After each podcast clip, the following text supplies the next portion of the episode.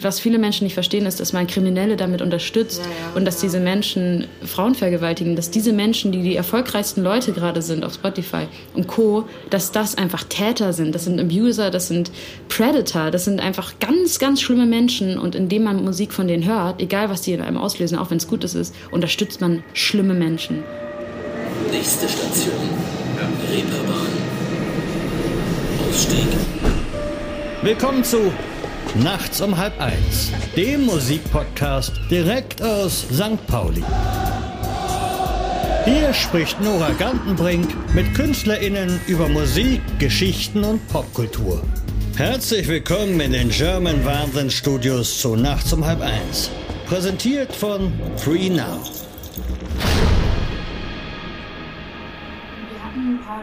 Also das ist Lina Mali. Die Singer-Songwriterin aus Norddeutschland bekam schon mit 15 ihren ersten Major-Label-Plattendeal.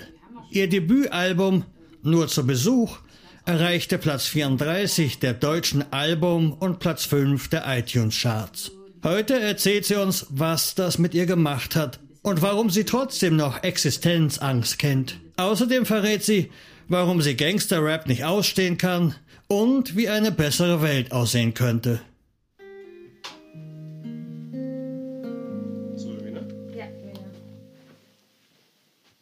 Seid ihr ready?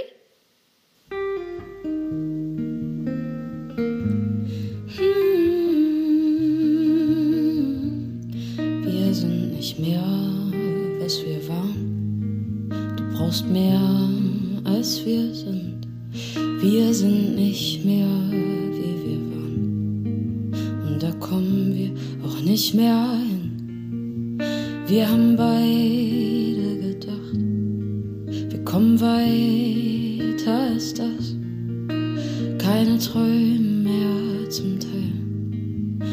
Deshalb sind wir aufgewacht, wir wussten beide, es ist aus, nur hat es keiner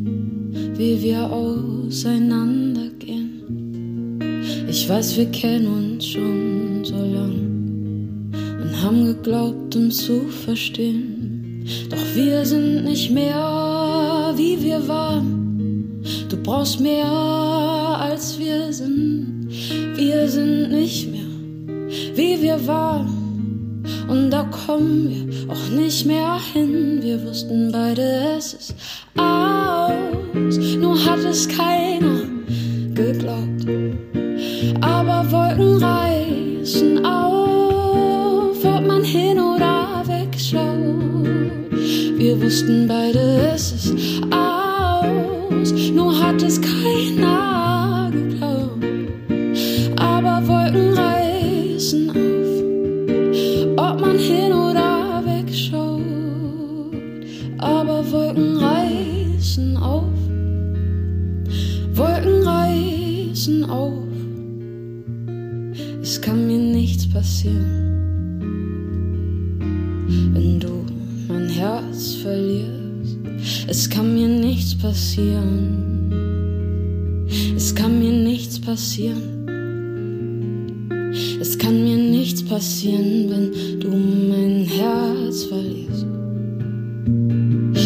wussten beide, es ist aus, nur hat es keiner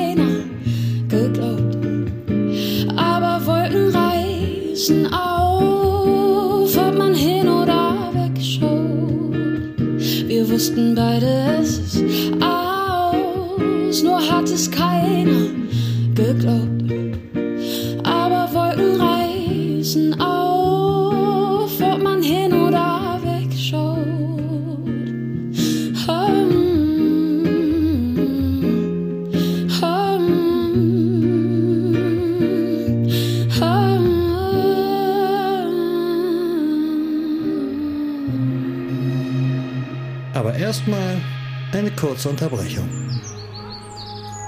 Wir sind der Tag. Wir sind die Nacht. Wir sind der Puls der Stadt. Und die Stadt ist unser Puls. Wir feiern. Und wir werden gefeiert. Wir sind frei. Und überall. Wir sind der Weg. Wir sind das Ziel. Wir sind unterwegs. Egal, ob mittags um zwei oder nachts um halb eins. Mit FreeNow, der Super-App für Mobilität. Get there your way. Und jetzt geht's weiter. Wir sind hier bei Nachts um halb eins, dem Musikpodcast von German Wahnsinn und hören Lina Mali. Mein Name ist Nora Gantenbrink und ich freue mich tatsächlich übertrieben, dass ich Lina jetzt mal gegenüber sitze, weil ich höre ihre Musik auch schon sehr, sehr lange und ich bin Echt? großer Fan. Ja, wirklich. Oh Gott, wie also schön. seit deiner ersten Platte und ähm, Dankeschön. ich höre dich total oft. Ähm, ja, von da an wie auch deine, dein letztes Album, was äh, im Oktober jetzt erschienen ist, habe ich oft gehört und von da an äh, freue ich mich sehr. Oh, wie schön, danke. Und ich fange direkt mit einer Frage an, die mir so, die, die mich total interessiert, weil ich mich gefragt habe, wenn man so wie du so eine Stimme hat, die Leute so krass berühren kann und die so magische Momente erzeugt, ist es so, also wann ist dir klar geworden, dass deine Stimme so eine Art Superkraft ist?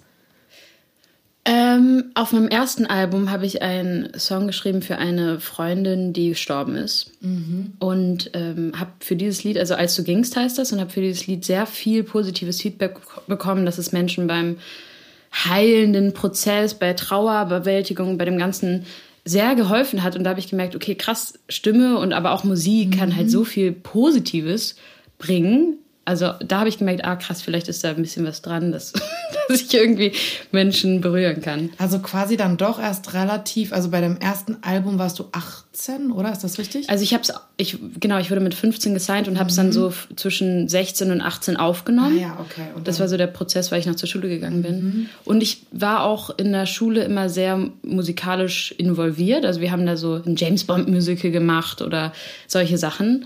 Und da habe ich immer auch schon viel gesungen. Oder mit meinem Bruder haben wir mal von Glenn Hansard und Maketa Iglova so mhm. was aufgeführt. Und da habe ich immer nettes Feedback bekommen. Aber das ist natürlich dann so nettes Feedback. Also das ist so ich, da wusste ich noch nicht, dass das was Besonderes ist. Und äh, du hast aber im Alter von sechs Jahren, habe ich äh, irgendwo gelesen, hast du angefangen mit Klavierunterricht, oder? Genau. Das, das stimmt. Also so ungefähr, als du eingeschult worden bist, äh, hast du dann angefangen. Und ähm, dann hast du Gesangsunterricht irgendwann später erhalten. Genau, und so als war, Teenie. War das dann, ja, als, als Teenager, und war das dann irgendwann so, dass so deine Gesangslehrerin, also dass du so gemerkt hast, so, ah, okay, sie ist schon angetan von mir oder so. Also also ich habe das nicht ähm, mit dem Plan gemacht, dass ich Musikerin werden will. Mhm. Also ich habe Gesangsunterricht genommen, ähm, weil ich nicht mehr Klavier geübt habe. Und meine Mama meinte dann so, ey Lina, wenn du keinen Bock hast auf Klavier spielen, willst du irgendwas anderes machen? Willst du irgendein anderes Instrument ausprobieren? Mhm. Bei uns war immer so eine Sportart und ein Instrument. Also bei meinem Bruder auch. Mhm. Das war mhm. so das, das, was meine Eltern finanzieren wollen mhm. und können. Und äh, dann dachte ich so, hm, und dann hat sie tatsächlich Gesang vorgeschlagen. Und dann war das für mich eher so ein Embrace yourself, mhm. trau dich mhm. so. Das war für mich eher so ein ähm, fast schon auch mentales Coaching, ja. sich mehr zu trauen. Und genau, das, das hat mir dann total viel Spaß gemacht. Und da habe ich Nina kennengelernt. Das war meine Gesangslehrerin. Sie war damals auch noch sehr jung. Und ähm, das war so Pop-Gesangsunterricht. Mhm. Und Nina war dann tatsächlich die Person, die mich entdeckt hat und die mich dann mit meinem Management connected hat und die mich ähm, mit der ich dann auch Songs angefangen habe mhm. zu schreiben, die dann auch auf dem ersten Album gekommen sind. Und, ah, okay, genau. das, das hat dann quasi schon angefangen. Also Durch war, sie tatsächlich. Ah, okay. Ja. Also sie war schon so, das hätte ich ähm, nämlich jetzt auch als nächstes gefragt, sie war schon so der Anschub erstmal, wo du so dachtest, so, ah, okay. Ähm. Also sie hatte, ähm, sie hatte irgendwie Potenziale mir gesehen. Ich glaube, das war so der mhm. springende Punkt. Und ich hatte total Lust, was auszuprobieren. Ich habe die Reichweite so überhaupt gar nicht gecheckt. Und ich habe, wir haben dann halt so vier Songs zusammen aufgenommen in ihrem äh, Kinderzimmer, äh, nicht Kinderzimmer, in ihrem, sie hat ja in einer WG in Hamburg irgendwie gewohnt und ähm, hat dann Klavier gespielt. Ich habe dazu gesungen. Wir haben das dann mit meinem damaligen Manager auch zusammen alles vorbereitet und an die Labels geschickt. Und ich hatte dann eine ganz glückliche Zeit erwischt, weil das da gerade gesucht war, so mhm. ähm, Deutsch, Pop, so Indie-Pop, sowas. Das war voll begehrt. Und dann waren alle plötzlich so, wow, das suchen wir ja gerade, Mensch, dann äh, mach doch mal ein kleines Konzert. Und dann habe ich direkt ein Konzert gemacht, wo ich die ganzen großen Labels eingeladen habe und ähm, habe dann ziemlich schnell auch bei Warner unterschrieben. Also du hast mit 15 wirklich ein Major-Label, also den Warner-Vertrag angeboten. Genau. Und unterschrieben. Krass. Also das war damals noch so ein Demo-Deal, das heißt, mhm. es war äh, begrenzt und die hatten die Option, nachdem das Album produziert wurde, das Album zu veröffentlichen und dann war da noch ein Vertrag angehängt, der dann gültig war. Das heißt, es war die ganze Zeit so, ja, das ist erstmal Demo, wir probieren ein bisschen aus, du bist sehr jung, mal gucken, was mal so passiert in deiner Pubertät. ähm, genau, aber das war eine tolle Zeit und ich habe das überhaupt nicht gecheckt. Ne? Also ich war total naiv, was das Beste war, was mir hätte passieren können. Mhm. Habe das total genossen, bin irgendwie in den Sommerferien ins Studio gefahren, habe hier ein paar Songs, da Leute kennengelernt hier mit Leuten gearbeitet, aber es war halt. Also du hast das so spielerisch und noch so gesehen, nicht so, das war jetzt nicht so Pressure is on und. Überhaupt äh, nicht, dadurch, okay. dass es ja auch gar nicht so auf eine ganz gute Art und Weise mhm. gar nicht so mein Ziel oder mein Traum war oder so. Ich war jetzt nicht so, mhm. oh, ich liebe es, Musik zu machen, ich muss das ah, mein Leben lang okay. machen, das ist mein Job, das ist meine Berufung, sondern es war so, okay, Leute machen, wollen was mit halt mir weiter arbeiten. zur Schule. genau, ich, ich hatte so, ja, dann fahre ich halt ins Ausland nach, so. Mhm. ich halt war total entspannt und ich glaube, das war das Beste, was ich, mir hätte passieren können. Also heute, wenn ich das so von außen betrachte, war ich so, wahrscheinlich war ich auf eine Art auch undankbarer, als ich es heute mhm. bin, weil ich das überhaupt nicht gecheckt habe, was das alles mhm. bedeutet, aber halt auch so, ich habe mir das alles gar nicht so zu Herzen genommen. Ich wurde nicht arrogant oder so, weil ich das halt mhm. überhaupt nicht gecheckt habe. Also, ja, und wahrscheinlich dachten alle anderen so, boah, die ist ja sau cool, so, die ist ja voll lässig. So, ja, alle waren so, das, das gar nicht. Ja, voll. Und äh, ich habe da jetzt, ich habe da nicht in meiner Schule drüber geredet. Mhm. Ich habe es niemandem erzählt, weil es so eine Sache war. Ich dachte, ja, okay, dann wird das, ich probiere das jetzt aus, aber es wird dann eh nicht veröffentlicht. Also ich war ja, okay, eher so. es kam mir auch so ein bisschen nicht, so irreal vor. So. Genau, es war so ah, was, ja. was ich jetzt ausprobiere. Ähm, und das, ja, das war total cool. Und ja, dann kam das Album, also erst das Abi, dann das Album und dann bin ich nach Berlin gezogen. Erst das Abi, dann das Album. Ja, in einem Jahr. Ja. War verrückt. Und, und du, wir haben jetzt ja schon auch was von dir gehört. Du singst auf ähm, Deutsch. Und ich habe in einem Interview von dir äh, gehört, dass du auf Deutsch singst. Und das muss ich jetzt nochmal nachfragen, weil du nicht so gut Englisch kannst, weil du deine Englischlehrerin nicht mochtest. Ist das korrekt?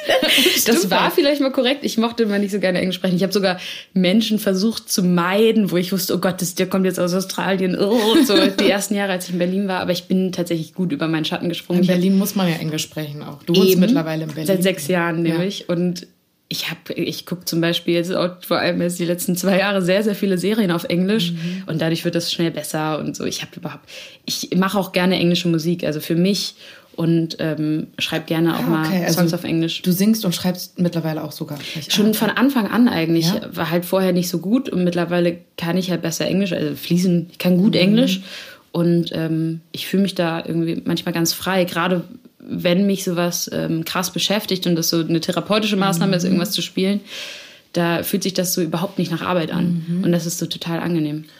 Und du hattest schon am Anfang gesagt, dass, ähm, dass du quasi diesen einen Song, als de deine ähm, Freundin gestorben ist, halt eben selbst geschrieben hast. Erstmal, also tut mir auch, auch wenn es lange her ist, wirklich sehr leid. Und das bedeutet, die Deine Texte hast du ähm, selbst geschrieben, aber ein paar auf dem ersten Album waren auch von jemand anderem, oder? Genau. Das ist richtig. Beim ersten Album hatte ich viel Hilfe und das habe ich auch total gut angenommen. Ähm, da haben zum Beispiel Sebastian Matzen und mhm. äh, Max Richard Lessmann zusammen ein paar Songs geschrieben. Total tolles Team. Ähm, und wir haben uns immer sehr doll über Thematiken unterhalten. Ich weiß noch, dass Max und ich hier durch Altona über einen mhm. Altona Balkon spaziert sind und ganz so sechs Stunden lang am Stück geredet haben. Und er meinte so, boah, das ist ein Thema, willst du mir darüber mehr erzählen? Und er war so echt ein ganz, ganz toller Mensch und wichtiger Mensch auch für mich in, diesem Zeit, in dieser Zeitspanne. Und äh, hat dann auch ganz oft meine Wörter so mitverwendet und meine Sätze und trotzdem die Thematik, die ich äh, über die ich singen wollte, verwendet. Mhm. Deswegen hat sich das total angefühlt, als, als hätte ich sozusagen mitgeschrieben, ja. obwohl ich es äh, zu dem Zeitpunkt bei manchen Songs noch nicht gemacht habe. Aber das finde ich voll interessant, was du erzählst, weil ich mich auch gefragt habe, ob dann so ähm, Songs, die man nicht selber geschrieben hat, einem eher so wie Fremdkörper vorkommen, aber so wie du das erzählst. Also In meinem Fall jetzt dann, nicht. Ja, genau. ja, genau, weil du es dann so mit ihm entwickelt hast, auch genau. irgendwie so. Ne? Und, genau, und ich ihm dann die Freiheit gelassen habe, das so zu formulieren, wie er möchte und das war schön. Und ähm, das hat mir dann natürlich auch, er hat, er war die Person, die auch immer gesagt hat, komm Lina, du kannst das, mach es selbst. Mhm. Und mich total so unterstützt hat und gefordert hat und war so, hey, äh, du kannst es wirklich gut. Und ich habe ihm dann, er war auch der Erste, ich habe so Songs dann komplett alleine geschrieben. Er war der Erste, dem ich das dann vorgespielt habe und der hat mich immer total bewundert dafür und meinte so, boah, das ist toll, mach das unbedingt mhm. weiter und so. Ähm, ja, und ähm, um nochmal, du hattest schon eben Hamburg erwähnt ähm, und wir nehmen ja auch diesen Podcast ja ähm, nahe der Reeperbahn auf St. Pauli auf. ja. Du kennst äh, Hamburg sehr, sehr gut, weil du bist hier geboren und ähm, bist dann nach Elmshorn gezogen irgendwann und dort aufgewachsen. Ja, in, in ein Dorf bei, bei Elmshorn, genau. Also okay. ich bin da zur Schule gegangen und so. Und muss man sich das dann so vorstellen, ähm, also hast, hast du so eine Dorfjugendkindheit erlebt? Also ja. Ja, also da war es dann jetzt äh, wirklich nicht städtisch, sondern äh, aber ist das so. So eine Mischung halt. Ich glaube, so Kinder, die die so im Dorf von einer Kleinstadt wohnen, mhm. die können das jetzt nachvollziehen. Das ist so, das ist eine Mischung aus Kleinstadt und Dorf. Also ich hatte halt immer beides. Ich hatte so meine Freundinnen und Freunde irgendwie in der Stadt, aber auch im Dorf. Ich war, bin zum Beispiel zum Basketballtraining mit einer Freundin aus dem Dorf mhm. immer mit dem Fahrrad in die Stadt gefahren. Solche Sachen. Und ich hab, bin aber ganz viel im Wald gewesen als Kind. Aber wenn so. man in die Stadt fährt, fährt man dann nach Elmshorn oder nach Hamburg? Nach Emshorn. Nach ja. Emshorn. Ah, okay, das ist dann die Stadt. Aber so, als man dann älter wurde, so zum Feiern, dass man dann nicht nach Emshorn Schön auf die Reeperbahn, ne? Schön okay. gefälschten Perso oder okay. hier, Perso von einer Freundin. Äh, mit äh, so Boah, ich habe immer irgendeinen Killer Perso, weg und Perso von so. einer Freundin genommen, bin mit 16 auf dem Kiez. ja, War mir. Echt? Okay. Ja. okay. also ich habe hier auch ein paar Erfahrungen gesammelt in der Nähe. ja. okay. Und bis, dann bist du irgendwann halt auch wirklich hierher gekommen, als du, ja, dann deine Release-Party war hier um die Ecke, dann 2015 äh, in der Prinzenbar und so. Es ist ja dann auch irgendwie abgefahren. Also irgendwann hast du dann dein Debüt hier vorgestellt, ähm, wo du vorher dich reingesneakt hattest. Voll. Ja, Hamburg ist irgendwie, ich, ich fühle mich total nah an Hamburg. Ich meine, man fährt halt 20 Minuten mit der S-Bahn, so mhm. oder ja. mit der Regionalbahn hier rein. Das ist, ich finde Emshorn und auch wo ich herkomme, das ist halt alles so so eins. Das ist halt mhm. Speckgürtel Hamburg. Deswegen sage ich mhm. auch ganz oft, ich komme aus Hamburg. Ja. Ähm, weil ich auch ich, ja, ganz viele Freundinnen und so hier habe, mit denen ich mich immer treffe. Und warum bist du dann nach Berlin gezogen? Ja, das ist eine gute Frage. das ist schön. Seit sechs Jahren denke ich mir, warum bin ich eigentlich hier?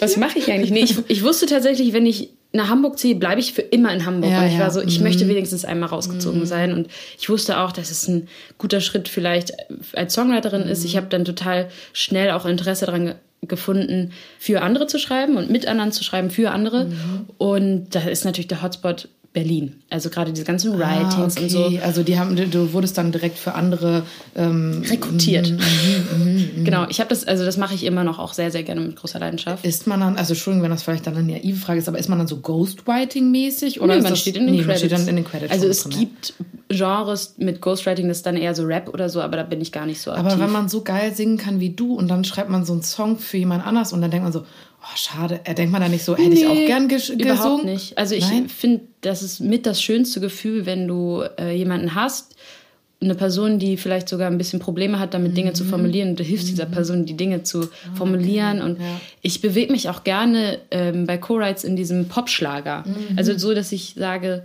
ähm, das ist eine, für mich persönlich ist das ein bisschen zu unverblümt, mhm. unpoetisch vielleicht mhm. und mag es total gerne, da ein bisschen aus meiner Komfortzone rauszugehen und das richtig klar zu sagen, richtig strahlende, klare ah, Melodien okay. zu schreiben. Und dann sagst du, aber zu der oder zu dem passt das ganz gut. Genau.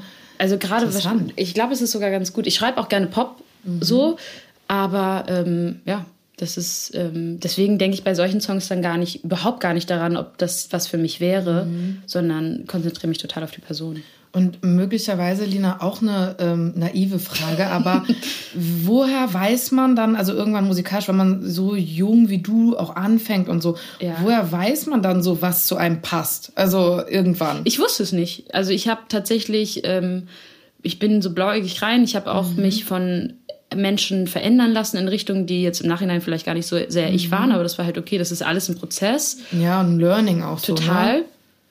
Und ähm, naja, also Bauchgefühl ist halt ein ganz großes Thema bei mir, dass ich halt mhm. sage, boah, mittlerweile merke ich, okay, es fühlt sich nicht gut an, dann ist es nicht richtig. Mhm. Zack. Mhm. So, das ist nicht der richtige Weg. Ich habe jetzt auf meinem letzten Album ja zum ersten Mal auch mitproduziert und da bei mir geht es ganz viel darüber auszuprobieren und aufzuhören, wenn sich das gut mhm. anfühlt. Und dann merkt man so, okay, das ist das, was sich gut anfühlt. Du, du warst dann ja eben auch äh, sehr lange auf einem Major-Label. Also darf man das fragen, warum du dann, also weil du jetzt ja dann irgendwann beschlossen hast, so, nee, du, du machst, äh, du hast ein eigenes Label mhm. gegründet und war das so ein bisschen der Drang, auch weil man so gesagt hat, so, ah ja, ich will mehr selber machen, mehr irgendwie mitbestimmen oder. Das ähm, war sozusagen, es war nicht meine Entscheidung. Mona mhm, hat gesagt, ja. sie möchten nicht mehr mit mhm. mir zusammenarbeiten, weil das erste Album erfolgreicher war als das mhm. zweite und da ging die Kurve natürlich runter. Und äh, für mich war das das Beste, was hätte passieren können. Wollte ich gerade sagen. Also, also es, war halt so oft so, dass das erste erfolgreich ist. Nö, keine Ahnung. Ich weiß es oft. Okay, ich habe keine Ahnung von der Dynamik. Keine Ahnung. Ich weiß also, nicht, es gibt wahrscheinlich alles. es gibt alles. es gibt alles. Und ähm, ich mochte das zweite Album total gerne. Mhm. Ich, war, ich hatte auch ein tolles Team bei Warner. Wir haben da echt ja. überhaupt kein böses Blut. Ja. Aber vor der Chefetage war das halt so, ja, okay, die Zahlen sehen schlecht mhm. aus. Und dann war ich so, geil, die haben halt Hunderte, Tausende mhm. von Euro in mich investiert. Mhm. Ich bin jetzt auf einem Stand, wo ich toll mit mhm. auf, was aufbauen kann. Ich habe Fans. Ja. Ich war so, danke für alles. danke, dass ihr mich ja. jetzt gehen lasst, ja. weil jetzt kann ich da perfekt dran mhm. anknüpfen und ähm, ich habe jetzt natürlich auch Dinge gemerkt, die ich vermisse, die Klar, natürlich angenehm ja. waren. Nicht nur Geld, so nicht nur die Summen, sondern. Aber so ähm, Strukturen meinst du sowas Strukturen, wie Vertrieb, Marketing, sowas so? Genau, also wir ja, haben jetzt ja. auch für mhm. mein eigenes Level uns einen Partner gesucht, der das übernommen mhm. hat, diese Vertriebsseite, aber ähm, natürlich auch ein Team, was wirklich richtig krass nah mhm. an dir dran ist, involviert ist, Meinung hat. Das ist auf der einen Seite natürlich erleichternd, die nicht mehr zu haben und zu sagen, mhm. okay, ich achte jetzt nur auf mich und diese ganzen Vorläufe sind viel kürzer. Mhm. Ich muss nicht ein halbes Jahr vorher das Album abgeben, ja. sondern ich kann sagen, morgen oder in zwei Wochen release ich den und den Song, mhm. weil ich Bock drauf habe. Das ist toll.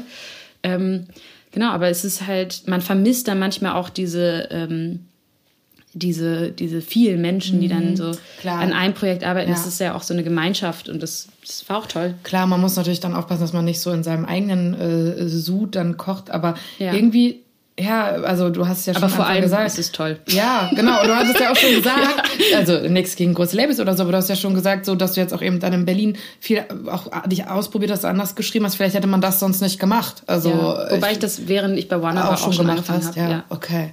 Und muss man dann so aufpassen, dass man, wenn man dann so viele Anfragen kriegt, auch für andere zu machen, dass man so seine Sachen aber auch immer noch vorantreibt oder ist das immer so parallel? Also ich glaube, als selbstständige Person, egal was du machst, mhm. ist es, du wirst es kennen. Mhm. Nein zu sagen ist das Schwierigste auf der Welt, weil du jedes Mal eine Chance siehst, jedes Mal alles, was danach passieren kann, mhm. dadurch. Du denkst so bei mhm. jedem Song, den du co-writen sollst, denkst du, ja, wenn das jetzt ein Hit ist, habe ich mir mhm. selbst ins, ah, ja, habe ich die, habe ich in die Mist. Hand gebissen, die mich gefüttert hat. So, ja.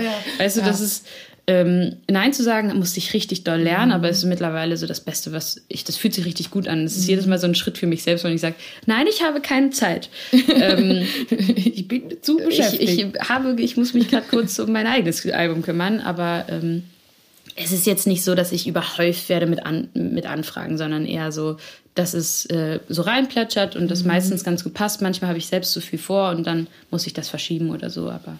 Und ist es so, ähm, in Berlin, also hast du viele Leute dort dann kennengelernt, wo du so das Gefühl hast, so, ah ja, cool, das ist jetzt auch für mich irgendwie interessant.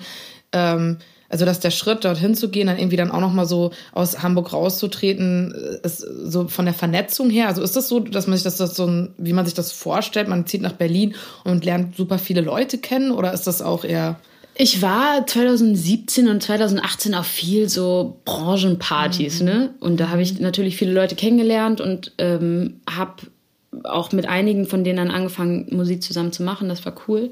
Aber ich bin auch immer noch sehr, sehr doll vernetzt in Hamburg, mhm. weil hier meine komplette Band ja, ist. Ja.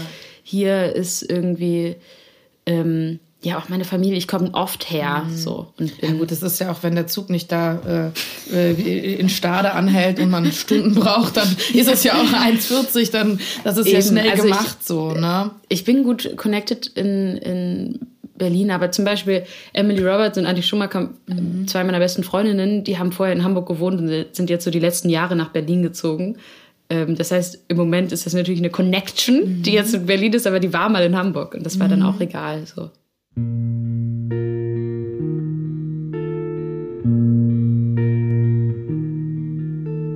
seh doch, was du brauchst. Warum nimmst du's dir nicht? Ich seh doch, was du willst. Warum siehst du es nicht? Du gibst dich auf. Bitte hör auf damit. Ich halte es nicht aus. Denn du löst dich auf.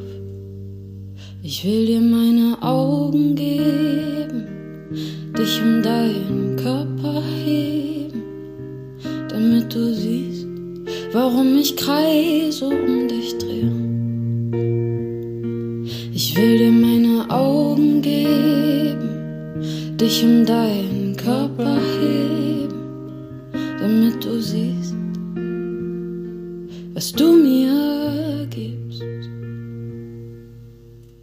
seh doch, was du brauchst. Warum nimmst du's dir nicht? Ich seh doch, was du willst. Warum schaust du jetzt weg? Du gibst dich auf. Bitte hör auf damit. Ich halte es nicht aus. Denn du löst dich auf. Ich will deine Haut tragen, fühlen wie deine Wunden vernarben, damit ich sehen und verstehen kann, wie du liebst. Ich will deine Haut tragen, fühlen wie deine Wunden vernarben, damit ich fühlen kann, was man dir gibt. Ich will dir meine Augen geben, dich um deinen Körper heben, damit du siehst, warum ich kreise um dich drehe. Ich will dir meine Augen geben, dich um deinen Körper heben, damit du siehst, was du mir gibst.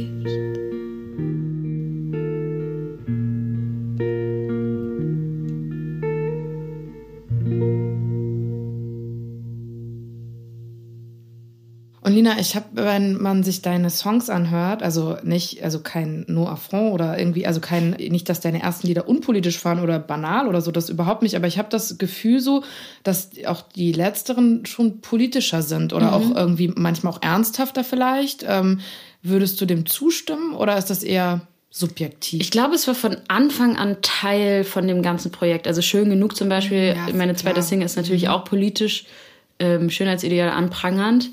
Ähm, und ich glaube, ich habe es ähm, fortgeführt. Ich habe halt, ich konnte, ich habe einfach The neue mhm. Themen gefunden, über die ich sehr gerne singen wollte, wie zum Beispiel Sexual Abuse, also sexuelle Belästigung und so weiter. Genau, und das unfaire, ist dieser Song Schmerz vereint. Genau. Ähm, und genau, da geht es nämlich eben um sexuelle Belästigung und den fand ich auch super und ähm, habe mich gefragt eben so, ähm, ja, also was dich dazu dann bewegt hat oder wie. Ich bin selbst Betroffene, mhm. mehrmals. Ja. Also als Frau ist nicht selten, ja. Ja. das zu hören. Also gerade in Berlin, ich wurde so oft angegriffen von irgendwelchen Drogenmenschen mhm. oder auch nicht Drogenmenschen von nachts in, in der U-Bahn oder so. Ähm, ich habe einfach eine absolute Wut in mir gehabt und das, es gab ja so eine Zeit, da wurde viel darüber geredet und da war das auch sehr präsent in mir und ich habe mhm. diesen Song sehr auch wieder aus so einer therapeutischen Maßnahme mhm. herausgeschrieben und war so, boah, ich muss das jetzt einfach, für mich ist es Musik machen natürlich dann auch so manchmal so ein Ventil und befreiend mhm. und dann habe ich den geschrieben und habe den dann gepostet, einfach so aus dem Affekt, ohne Gedanke mhm. und habe gesehen, krass, reagieren total viele Leute darauf und sagen, dass ihnen das total hilft. Mhm. Und dann dachte ich, wow, es war überhaupt nicht, ich habe überhaupt nicht darüber nachgedacht, dass ich den veröffentlichen könnte. Das war gar nicht, stand gar nicht zur Ach, Diskussion. Okay. Also es war so, boah, okay.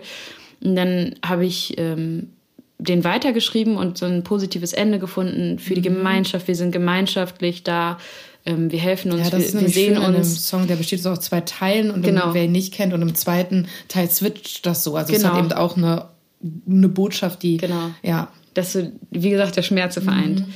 Und ähm, dann habe ich mir das so als Aufgabe genommen und der war auch sehr schwer zu produzieren. Mhm. Also da habe ich sehr viel ausprobiert mit Flo zusammen ähm, bis der so wirklich dieses Gefühl vermittelt, weil ich wollte nicht, dass da ein Popsong draus wird mhm. oder so. Ich wollte, dass der wirklich übermittelt, wie es sich anfühlt, Betroffene zu sein, für alle Betroffenen, die sich dann mhm. mit so identifizieren können, aber auch für Leute, die es vielleicht gar nicht wissen.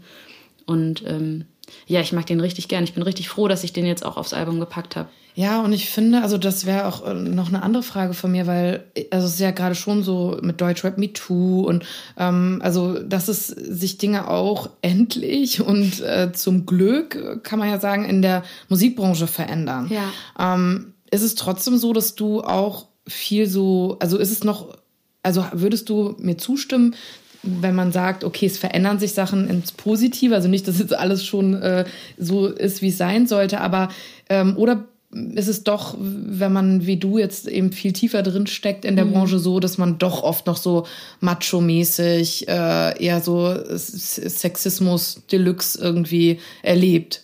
Also, ich weiß nicht, wie es in den 90er waren. Mhm. Ich habe jetzt keine lange Zeitspanne, die ich irgendwie, ich weiß nicht, wie es mal anders war. Ich nehme es selbst als sehr sexistisch immer noch wahr. Mhm. Ich weiß nicht, ob es mir schlimmer war.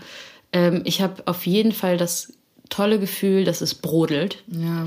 Es ist sehr viel Wut da, es mhm. ist sehr viel, es wird sehr viel zur Kenntnis genommen. Ich rede auch mit ähm, männlichen Freunden darüber. Mhm. Es ist sehr viel Bereitschaft da, Dinge zu verändern, Verständnis zu zeigen. Nicht nur gegen Frauen gegenüber generell Flinte, also auch ähm, LGBTQ mhm. Plus Community und so weiter ähm, es ist auf jeden Fall die Bereitschaft da und auch die Aufmerksamkeit und das ja. finde ich toll. Ich glaube, es hat sich noch nicht so viel verändert. Mhm.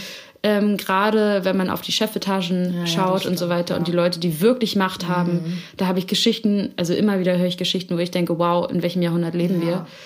Ähm, aber ich glaube, dass es sich ändern wird, mhm. weil es ist die Bereitschaft dazu, zu, dass man die Aufmerksamkeit bekommt und dass einem zugehört wird und das ist total toll. Das ist so der mhm. erste Schritt. Und Leute wollen natürlich nie das Schlechte sehen. Leute wollen weghören. Leute wollen damit nicht konfrontiert werden. Leute, die extrem Deutschrap mögen und das toll finden und sich dadurch vielleicht sogar bestärkt fühlen. Ich kenne Freundinnen von mir aus der Schulzeit oder so, die sagen, ey, ich höre das, damit ich mich ghetto-mäßig mhm. fühle so und stärker aus mhm. durch die U-Bahn laufe. Ich verstehe den Ansatz, aber ähm, was viele Menschen nicht verstehen, ist, dass man Kriminelle damit unterstützt ja, ja, und dass ja. diese Menschen Frauen vergewaltigen, mhm. dass diese Menschen, die die erfolgreichsten Leute gerade mhm. sind auf Spotify, und Co., dass das einfach Täter sind. Das sind Abuser, das sind Predator, das sind einfach ganz, ganz schlimme Menschen. Und indem man Musik von denen hört, egal was die in einem auslösen, auch wenn es mhm. Gutes ist, unterstützt man schlimme Menschen. Und das ist so eine Sache, da kann man auch nicht mehr weggucken. Ich finde, das sollte sich ändern, diese Bereitschaft zu sagen, okay, ich habe einen Einfluss durch meinen Hörverhalten. Mhm. Und ich möchte solche Menschen nicht unterstützen. Und da finde ich auch ganz krass, dass diese ganzen Gatekeeper und diese Leute, die Playlisten kuratieren und so weiter, dass die nicht diese Moral und Ethik haben, dass sie sagen, wir möchten das nicht mehr unterstützen, mhm. weil da halt so viel Geld hinter ist. Da ist wieder Kapitalismus, diese ganze mhm. patriarchische System, diese ganzen ekligen Leute, die ganz oben sitzen, weißt du, die unterstützen halt trotzdem Verbrecher. Und das finde ich irgendwie, da muss sich was ändern. Finde ich voll klug, was du sagst. Tatsächlich bin ich auch, äh, also ich äh, habe auch sehr oft äh, und lange Deutschrap gehört und ich war auch wirklich großer äh, zum Beispiel, ja, ich mochte schon wirklich sehr gerne auch Haftbefehl und so. Ja. Und mittlerweile denke ich so, boah, ich komme an so Punkte, wo ich denke, ist das noch äh, Feminismus inklusive so und ähm, nee, war es auch nie aber nee, war ja toll nie. ja aber die, so dass, dass ich so sage Prozess durchlebst ja ne? also äh, wie wie weit, ja, genau. Also es, es, warum hast du es früher so gehört? Also auch aus diesem, damit du dich stärker fühlst und nee, das nicht. Ich, ähm, ich finde tatsächlich, also Spra die sprachlichen Wendungen oder mhm. also ich mag die also die, die Lyrik sozusagen. Die, ja, genau, ja. die Art von Sprachkunst, die dahinter mhm. steckt. So, das finde ja. ich wirklich interessant und ja. auch, das ist schon auch eine neuartige Art von ähm, ähm, Rap war und so. Also mhm. das sind schon Sachen, die mich fasziniert haben. Ne? Ja. Aber auf der anderen Seite genau das, was du sagst, dieses Kann Kriminelle dahinter so. und so, das ja. ist, äh, das stößt mich krass ab. Ne? Das ist voll gut. Und, und irgendwie, ich fick deine Cousine im Q7, das sowas finde ich abartig, so, weißt ja. du? Also so, das sind so Sachen, wo ich so sage, boah. Und es gibt ja keine Konsequenzen. Ich meine, äh, mit der ganzen Samra-Geschichte zum mhm. Beispiel, da war ja auch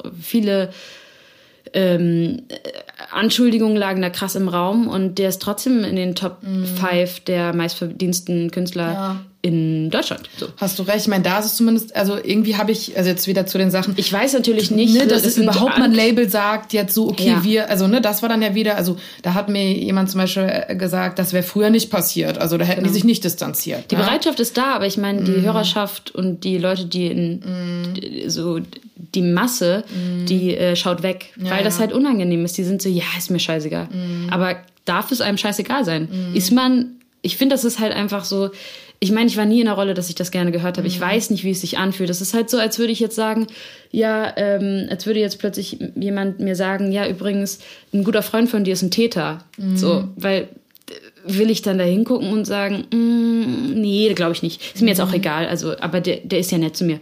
Halt mhm. solche, ich verstehe auch, dass man da so Gefühle zu hat, zu Songs und zu Künstlern, wenn die einem selbst nichts tun, sondern nur mhm. Gutes bringen mit ihrer Musik. Aber die sind halt überall, also Täter und so, die sind halt überall und ich finde, man sollte nicht mehr weggucken und es sollte auch cool werden. Mhm. Nicht mehr wegzugucken, ja. Nicht mehr wegzugucken. Ja. Ich finde, es sollte einfach cool sein, auch, ich sehe das ja, dass es auch politische Rapper gibt, wie Disaster mhm. oder so. Der sagt, Leute, das ist nicht geil. Mhm. Das ist einfach nur peinlich und scheiße. Wie könnt ihr euch damit profilieren und wie könnt ihr das gerne hören? Ja. Es gibt ja Leute, die trotzdem tolle Lyrik machen. Mhm. Und, und, und eben auch, äh, ja, muss halt schlau genug sein dafür. feindlich sind oder frauenfeindlich oder so. Ja, ja, auf jeden Fall. Das stimmt. Und ähm, das wäre eigentlich das Beste. So, also ja. gebe ich dir total recht. Ähm, und da ähm, brodelt's. Es gibt eine Veränderung, aber ich habe das Gefühl, es ist, das muss halt auch bei den Leuten passieren und vor allem diese Trendgeschichte, so dass es jetzt auch mal mhm. Trend war, vegan zu sein. Mm. Weißt du, mhm. Trends können halt so viel bewegen. Ja. Es sollte halt einfach der Trend sein, politisch coole Sachen mm. zu hören. Ja. Das muss passieren. Aber ich finde trotzdem, ja, ich finde es aber trotzdem auch voll gut, was du sagst, dass es halt nicht, also man, es ist so gefährlich, deswegen habe ich das, bin ich auch so ein bisschen geschwommen, als ich das formuliert habe, weil ich finde auch, dass äh, Dinge, also mir Hoffnung geben so in diesem Bereich und ja. irgendwie auch so Female Empowerment und so, die ja. cool sind. Ähm, auf der anderen Seite, wenn man dann so sagt, so, oh ja, es ist ja auch schon vieles besser als früher, dann, ähm, dann denken viele so, ach ja, ne, so, also, aber es, man ist natürlich immer noch nicht an dem Punkt, wo es irgendwie, wo man sein sollte. In den und, ersten zwei Prozent angekommen. Ja, oder so. und war es nicht auch irgendwie erst letztens auf dem, also da, wo, wo dann diese Festival-Line-Ups veröffentlicht worden sind, wo fast nur Typen waren ja. oder so, ne? Also ja. von da an, ja, gebe ich dir total recht. Ähm, Reden wir nicht darüber. Nein, nein, okay. Ich habe mich gefragt, Lina, gab es in deiner Karriere einen Rat von jemandem, der bis heute, wo du sagst, so, ey, das war das Beste, was mir jemand je gesagt hat? Gab es sowas? Es wurde mir oft das Gleiche gesagt. Und zwar, äh, hör auf deinen Bauch, hör auf ähm, mach wirklich nur das, wo du hinterstehen kannst, weil du wirst immer damit äh, identifiziert mit dem, was du machst und die Leute, die Entscheidungen treffen hinter dir, die tragen das nicht mit ihrem Gesicht. Du bist die Person, du wirst damit identifiziert so mit dem, was du machst und egal wer dir irgendwas reinreden willst, du hast immer die letzte Entscheidung und das habe ich von vielen Leuten gehört mhm. und das ähm, habe ich vielleicht auch am Anfang gar nicht so verstanden, dass es dann jetzt auch mehr sowas, was ich selbst jüngeren KollegInnen sagen mhm. möchte, so hör auf dein Herz und lass dir nicht zu viel reinreden, aber das sind auch Erfahrungen, die man selbst ähm, sammeln muss, glaube ich. Ja, klar. Aber bei dir, also zumindest von außen hat man so den Eindruck, ähm, du bist sehr früh ja dann eben also ja, standest ja sehr früh in der Öffentlichkeit mit 18, aber trotzdem hast du dich eigentlich nicht so verbogen, oder? Also ich finde, du bist sehr, also man hat immer das Gefühl, wenn man sich auch die frühere Lina Mali anguckt, dass, du, dass es schon so sehr einfach zu dir passt. Oder du hast nicht so, dass du zurückguckst und denkst so, oh nee, das bin ich gar nicht. Oder du hast ja auch heute ältere Lieder gespielt oder von deinen mhm. äh, früheren Alben. Ja. Also es ist irgendwie immer noch so ein Teil von dir, es fühlt sich gut an. Oder gibt es auch Songs, wo du sagst so, boah, das kann ich mir nicht mehr anhören? Also ich probiere es nicht, meine erste Platte zu hören. okay. Also ähm, da sind tolle Songs drauf. Es, es gibt immer Kleinigkeiten. Ich finde das erste Cover schrecklich. Ja, ja, okay. Ich finde also furchtbar. Ich habe das auch damals groß thematisiert. Ich weiß, ich finde das Cover furchtbar. Können wir nicht ein anderes mhm. nehmen? Ich habe wirklich geweint und mein Team war so, nein, das ist toll und haben mich überredet. Das sind so Sachen, wo ich denke, boah, da hätte ich. Das würde man heute nicht mehr machen. Da habe ich lieber, da hätte ich lieber die Unterstützung von meinem Management gehabt, das vielleicht gesagt hätte. Ähm, das ist, äh, hör auf dich und mhm. die Unterstützung hatte ich damals nicht, ich habe mittlerweile ein neues Management. Oder andere Kleinigkeiten, dass mir Stylisten irgendwie empfohlen wurden, die viel auf mhm. Glitzer und sowas standen und ich war so, boah, ich habe schon immer auch in der Schulzeit die Sachen von, mein, von meinem Bruder ja. und von meinem Papa angezogen und so und bin auch jetzt eher so der matte Mensch, mhm. nicht so der Glitzertyp. Ähm, und da wurde ich, glaube ich, teilweise so ein bisschen verbogen, aber das ist nicht wichtig. Also das sind so mhm. Kleinigkeiten, wo ich ja. heute denke, ja, okay, ist jetzt für mich so, hm, ich, ich wusste damals schon, was ich wollte, aber mir wurde nicht gut genug zugehört. Mhm. mhm. Und hattest du eigentlich jemals einen Plan B? Also hast du damals, äh, du hattest ja schon von den Anfängen auch so gesprochen, dass du eher so dann so auch so recht leichtfüßig irgendwie reingekommen bist. Also mhm. Also hast du irgendwann auch gedacht, so, hey, wenn das hier scheitert, dann keine Ahnung. Ich habe tausend Ideen, ich habe immer noch ja. Ideen. Also ich bin auch, also ich bin nicht abgeneigt, irgendwann auch mhm. mal was anderes zu machen, immer noch. Also ich bin ich habe total äh, großes Interesse an ähm, Massage. Also ich massiere immer alle um mich herum und meine ganzen, äh, meine Videoproduktionsfirma so, und so, okay. alle sind ja. immer, oh, kannst du noch mal meinen Nacken, meine Hand tut ein bisschen weh, kannst du die bitte massieren?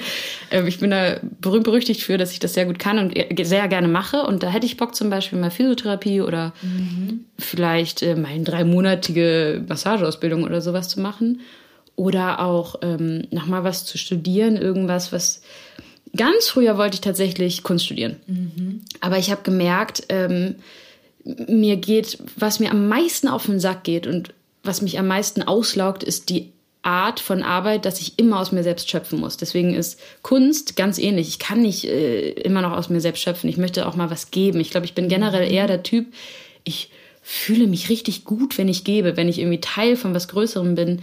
Ähm, habe jetzt zum Beispiel auch angefangen, Videos zu drehen für Freundinnen und hätte total Bock, da mehr zu machen, mir tolles Equipment zu kaufen und mal hinter der Kamera zu sein, Menschen zu helfen, sowas zu visualisieren.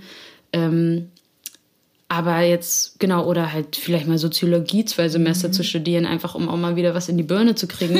Weil ich tatsächlich, was ich auch irgendwie manchmal so das Gefühl habe, dass ich einfach dumm werde. Also manchmal denke ich so, ey, ich drehe mich die ganze Zeit nur. Nicht den Eindruck bei dir, aber es ist ja trotzdem. Ich drehe mich, ich drehe mich nur im Kreis. Ich muss die ganze Zeit aus mir selbst schöpfen. Ich lese kaum noch, weißt du. Ich denke mir manchmal so, was lerne ich eigentlich? Ich guck mal einmal so auf Instagram eine 15 Minuten Doku an, bin so, wow, so viel habe ich in den letzten zwei Jahren nicht gelernt.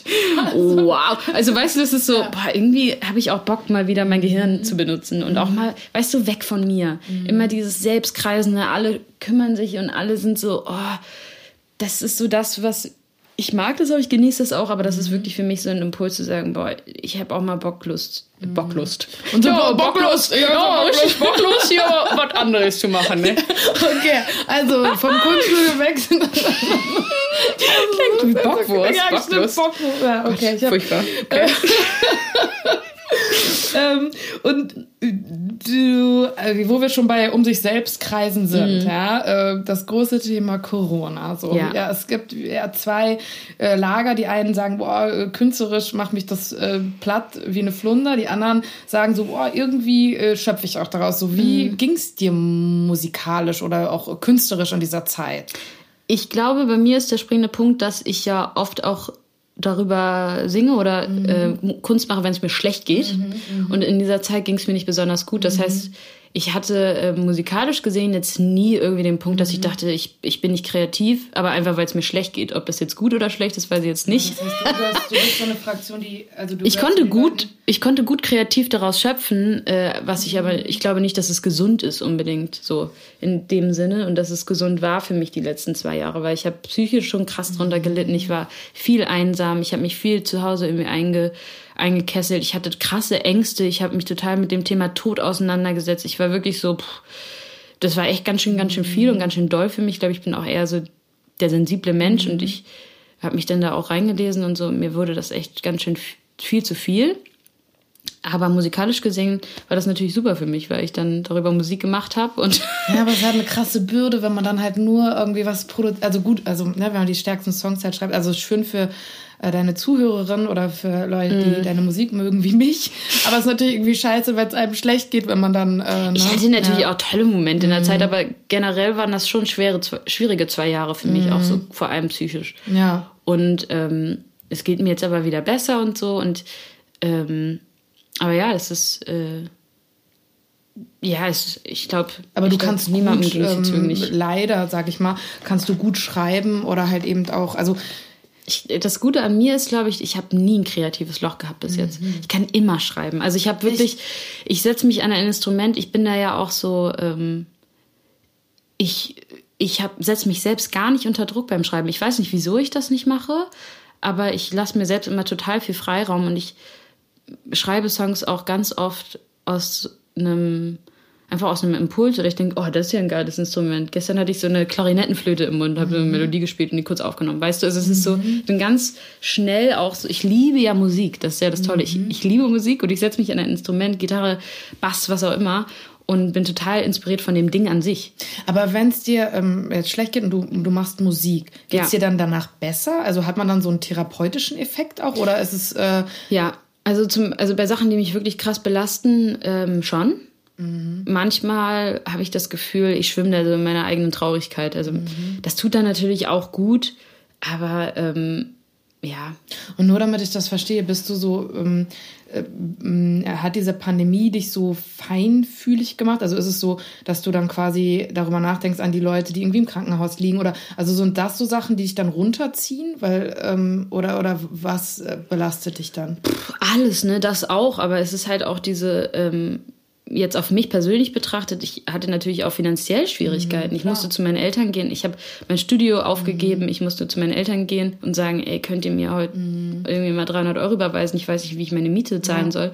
Das war scheiße. So, ich mache das seit acht Jahren, den ganzen ja. Bums und bin jetzt an einem Punkt in meiner Karriere, wo ich mich plötzlich nicht mehr selbst finanzieren kann. Das ist kacke ich habe viele Freundinnen, denen es ähnlich geht, aber trotzdem fühlte ich mich dann auch teilweise alleine. Auf Social Media mhm. wird natürlich manches thematisiert, aber da siehst du auch dann immer nur diese ganzen glücklichen Gesichter. Mich, in, mir, mhm. also ich ja inklusive, ich zeige dir ja auch mhm. nicht alles so. Mhm. Und ähm, ja, auch krass einsam gefühlt. Ich war unglücklich verliebt. Das kommt dann auch mhm. extrem ungünstig in so eine Pandemie. ist auch nicht oh das Gott, Beste, was einem passieren kann. Weißt du, also es ist, ach, mir ging es einfach aus verschiedenen Gründen nicht so gut. Ähm, aber ich hatte natürlich auch total tolle Momente. Die Zeit mhm. im Studio, die drei Monate, die ich, die ich dann im Winter verbracht habe mit Florian Sievers, das war eine mhm. total tolle Zeit. Äh, ich habe total viel dazu gelernt. Der Typ ist einfach der krasseste Feminist. Der hat immer mhm. gesagt, nee, Lena, ich weiß, du bist, fühlst dich jetzt nicht wohl, aber spiel das mal selbst mit der Gitarre ein oder so. Mhm. Oder gesagt, hat mich nie unter Druck gesetzt. Ich habe mir den natürlich auch bewusst ausgesucht mhm. und ich wusste, dass er so ist. Und äh, das hat mir dann total viel Kraft geschenkt. Mit dem habe ich so viel mhm. geredet auch. Also dieses Ganze, was hinter den Kulissen passiert ähm, deswegen sind auch einige Songs dann positiv geworden mhm. oder wir haben darüber geredet, wie schön das auch ist, wenn man sich von einer Person löst, die einen nicht will oder die einen mhm. runterzieht. Wie bei Ich fall zum Beispiel mhm. oder Wolken, das sind ja beide ja. Songs, die irgendwie positiv klingen, aber trotzdem um dieses Thema äh, abgelehnt werden und sowas kreisen. Aber ich irgendwie mit ihm dann auch zusammen versucht habe, so das Positive daran zu sehen. Und ja, das ist, äh, war eine sehr intensive Zeit auf jeden Fall. Das klingt, das klingt auf jeden Fall intensiv. Aber ja. ich muss auch sagen, also die Songs, die dabei entstanden sind, auch dein letztes Album ist wirklich ganz, ganz toll. Dankeschön. Und äh, ja, für mich ist es interessant, so zu hören, ähm, wie, was dann so hinter den Kulissen irgendwie, ja, was man ja jetzt so nicht mitbekommt, äh, dann passiert. Ähm, aber ich finde, du bist einfach eine erstaunliche Künstlerin und ich freue mich total, oder dass wir hier so geredet haben und ähm, muss mich jetzt leider schon verabschieden. Und wir haben zum Ende hin, ähm, wir haben in diesem Podcast immer eine, ja, man könnte sagen Rubrik, ja, eine äh, Art Zauberkoffer. Oh Gott, ähm, der hier. Oh mein Gott, der sieht aus wie aus dem letzten Jahrtausend. Ähm, das ist so ein Harry Potter Koffer. Rumpel, rumpel. Ich weiß noch nicht mal, wie der aufgeht. Moment. Ähm, wir, wir machen nur Angebote, wir oh bestimmen nichts. Das ist mein Paradies. Und äh, falls du Lust hättest, könntest du noch zum Abschluss ein irgendwas improvisieren, ähm, womit dieser Podcast endet und du uns beglücken würdest. Egal was. Wie geht denn das immer? Boah, geil, Ukulele. Ähm, ja, ja, das hat hoffentlich noch Abo. Das kann ich mal spielen.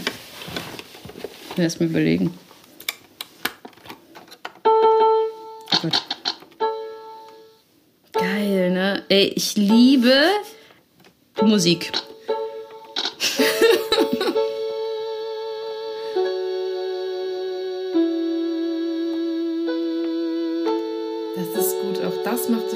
zum perfekten Gast? Ähm, ja, was kann ich denn? Ich muss mal kurz überlegen. Ich habe letztens einen Song geschrieben. Ähm, oh, soll ich dir mal probieren? Ja, es, ist ein, es ist ein Chorus. Ich weiß noch nicht, ob der irgendwann veröffentlicht wird. Das, das ist toll. Wir können machen, was wir wollen. Wir müssen anderen nicht gefallen. Ich lag nur einmal in deinen Arm und mir war dann für immer warm. Wir können machen, was wir wollen. Wir müssen anderen nicht gefallen. Hm. So was? Total schön. Ja. Selbst auf diesem schrottigen Keyboard kann Lena Mali äh, magische Momente erzeugen. Danke. Ja, es war total schön. Ich danke dir wirklich. Gerne.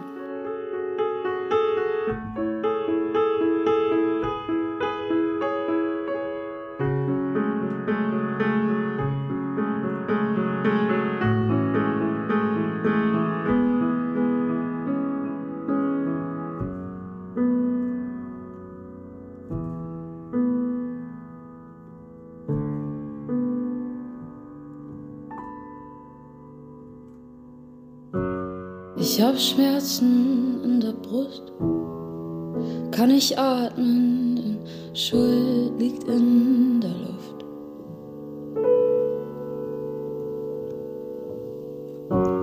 Man kann wegnehmen, was man will. Ich bleib, wer ich immer war und bin.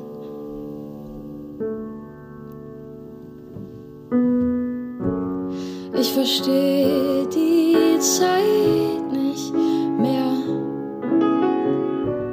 Eben gerade warst du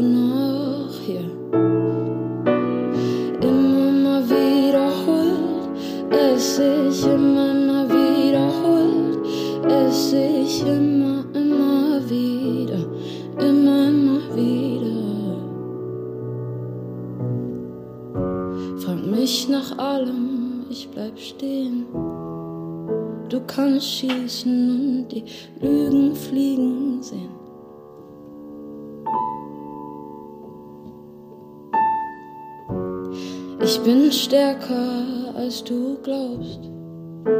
Die Wahrheit schreit so laut.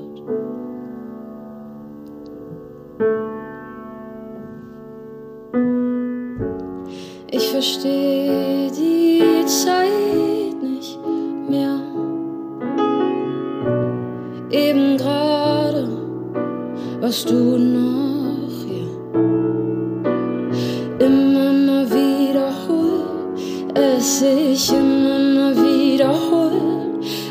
immer, immer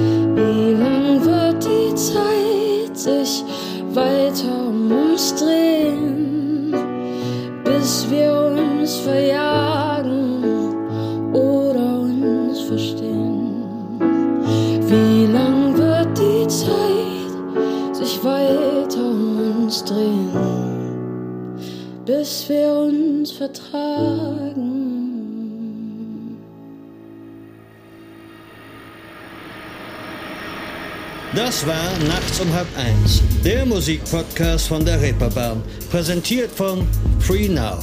Falls es euch gefallen hat, folgt uns gerne auf Spotify oder bewertet uns auf Apple Podcast. Bei Fragen oder Anregungen schickt uns gerne eine Mail an nachts at germanwahnsinn.de. Bis zum nächsten Mal.